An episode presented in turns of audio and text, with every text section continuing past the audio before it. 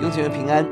今天我们一起思想出埃及第二十一章对待奴仆死刑伤害赔偿的法则。一到十一节是对待奴仆，十到十二节的死刑；二三到三十六节是伤害赔偿的律法。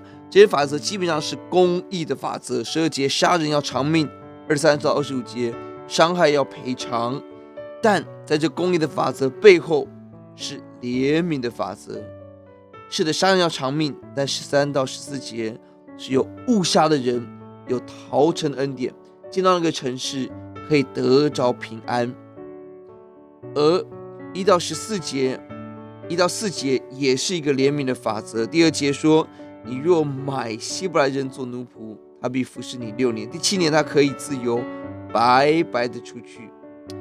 律法原则上禁止以色列人为奴，但若因为欠债，偷窃被抓，也有可能使弟兄做奴隶，但奴隶是有一个时间性，接下来要使他自由白白的出去。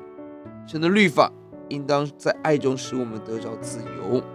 一到四节是怜悯，而怜悯当中更美的是主人对仆人怜悯，但仆人选择爱主人。五到六节是更美的爱，甘心顺服，一生为奴，在爱当中。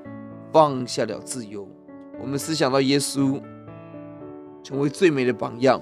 他本是自由，为我们成为奴隶；他本是尊贵，为我们成为卑微；他本是智慧，为我们成为愚拙；他本是强壮，为我们成为软弱。这个背后是爱。我求主让我们在爱当中，不但认识神的公义，认识神的怜悯，也用爱来回应爱我们的主。我们来祷告：主，我们感谢您，您是何等的怜悯爱我们。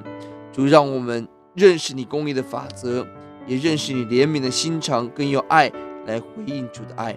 听我们的祷告，奉主的名，阿门。